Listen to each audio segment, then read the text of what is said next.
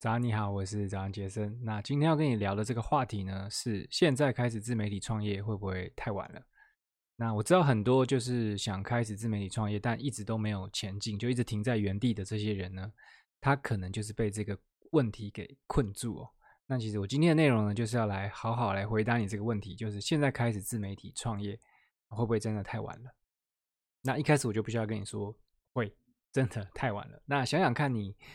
现在才开始，你已经错过了哪些很重要的事情？像是一些很重要的一些关键字啊，这种消费级的或者是啊、比较长尾的关键字呢，基本上都被先进者垄断了。就是他们已经写好这种文章放在那边等很久了，那你现在才去写的话呢，你的文章还要等这个啊这个 Google 去认证你的网站，那你要等你的这个关键字上排名，你还要等到这个观众去信任你，这都很花时间。那也有可能你永远都拼不过那些先进者的网站啦。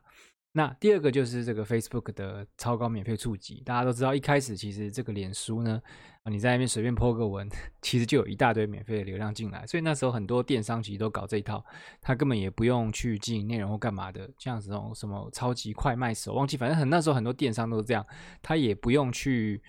做内容也不用做品牌，基本上他就在脸书去发他商品的东西，哇，就一堆免费的流量进来。因为一开始 Facebook 就是这样子嘛。那还有这个 Podcast 跟 YouTube，其实那时候早期都有很多的流量红利。像是阿 D，，其实最近也在说，他那时候在做 YouTube 的时候，他也觉得啊，竞争者跟现在比起来真的是少非常非常的多。他觉得他那时候。同样的内容，他如果今天再开始重新做一次，他也不觉得自己有办法获得今天这样的成功。所以啊，就是你一个平台发展到后来，当然是会有不同的红利啦，就是不同的这种状况。就是你早期进去的时候呢，一定会好做好做很多。那其实还有很多很多，就是你已经错过的东西。就是老实跟你讲啊，就是其实你真的已经错过了，就是自媒体创业的这个最佳的啊时机哦。那现在的市场呢，就是比之前可以说更拥挤，而且更竞争。很多企业甚至都已经进来抢食了嘛，这个注意力的大饼嘛。比如说，你看这个什么天下杂志啊，他们也都有他们自己的 podcast，然后或是我不知道啊，反正就是你在三年前，你根本很多企业他根本就不会去录 podcast 嘛，他干嘛要去做这件事情？他就靠他原来这个老路子也能做得很好嘛。那其实到现在这个年代呢，你就会发现很多。他根本不需要经营自媒体的产业呢，哦，他也都开始弄自己的 podcast，弄自己的 YouTube。为什么呢？他可能就觉得哦，这个东西很重要，他就啊、反正钱多不知道 去哪花，就也来弄，找这个员工也自己来弄一个这个啊自媒体的频道。那这样到底怎么办呢？是不是就不要做自媒体创业了？那有一句话叫做“种一棵树最好的时间是十年前，其次是现在”。那我知道这句话呢，啊，有一点老梗，但是呢，自媒体创业真的就是像这句话说的这样子，就是如果你还没有开始的话呢，其实就是开始就对了，因为你再往后走，就是也只是更慢而已。那只要你看清楚，就是这条路的优点，那你也决定好，就是你愿意付出心力往前进。那我真的觉得你不用去怀疑这件事情到底可不可以做。我觉得往前走呢，前途依旧是一片光光明啊。那想想看呢，就是你做自媒体创业这条路呢，你所累积的这些技能哦，就如果你到最后你决定好，我不要再做这件事，我要返回职场，我觉得你在这一条路上学到这些技能呢。你未来在职场上呢，也非常非常有用，而且是未来的职场哦。我不是说现在，因为现在其实也是。我认为未来的职场，你现在学到这些技能，依旧是非常非常的有用。就是包含，比如说你要怎么去啊、圈住别人的注意力，然后你要怎么让别人从一个一般人变成你的粉丝，这其实对。任何的这个商业或任何的品牌来讲，这都是他们一直在探讨的问题。只是你变成从个人品牌去探讨一个商业的品牌，那你这个东西拿到职场上去做的时候呢，其实你的思维就跟一般的员工差很多了嘛。那再说的话呢，其实这个机会哦是留给准备好的人。那我知道这句话比前面那句更老梗了，但就让我去举一个实际的例子，你就会知道为什么机会是留给准备好的人。那假设呢，你就从今天这个 moment 哦，你开始做自媒体创业，那你就开始学的去创作内容啊，去写文章，你去拍影片，你去录 podcast。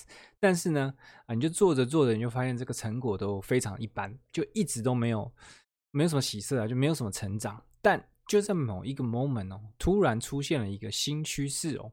那这个新趋势呢，可能是某一个话题，比如说像最近这个 crypto 啊，这 NFT 啊这种新趋势，就是开始有大量的这个注意力的红利流入，就是开始有很多人都在啊讨论这件事情，在探讨这件事情。那基本上就是这个这个 moment 呢，基本上你只要内容做得够好，不用到太好，只要够好，马上就会有数不清的机会靠进来。那在这个前提之下呢，你觉得哦，就是你的机会？你成功的机会比较高，还是那个，还是另外一个呢？他才准备要开始第一次做自媒体创业的人机会高？这个问题很简单吧？当然是你的机会高嘛，因为你就已经把这些自媒体该做的技术你都准备好了，因为你已经知道说啊，要怎么去架摄影机啊，要怎么去录音啊。然后怎么去去创作内容，让人家会喜欢你的内容啊，等等这些事情，其实你都已经会了。你要做的就只是专注去把这个啊风口上这个新趋势的新知识给学好就好了。那如果你之前也做过这件事，其实你在学这个东西的速度也会比别人快。那这个就是为什么我会说这个机会是留给啊准备好的人。那其实也不一定是这个新趋势出现的时候，有时候有时候就是这种。哦，有时候新平台，比如说像是 TikTok 啊，比如说像 Clubhouse 啊等等这些东西，它刚有新平台的时候呢，都会产生很多流量红利嘛，因为它必须要吸引大量用户，它一定会推波里面在做内容的人。那这些流量红利呢，你以为都是一些新的人在抢吗？不是，会抢到这些流量红利的人呢，都是早就已经在做自媒体创业的人，只是因为他可能本来在他原来的平台。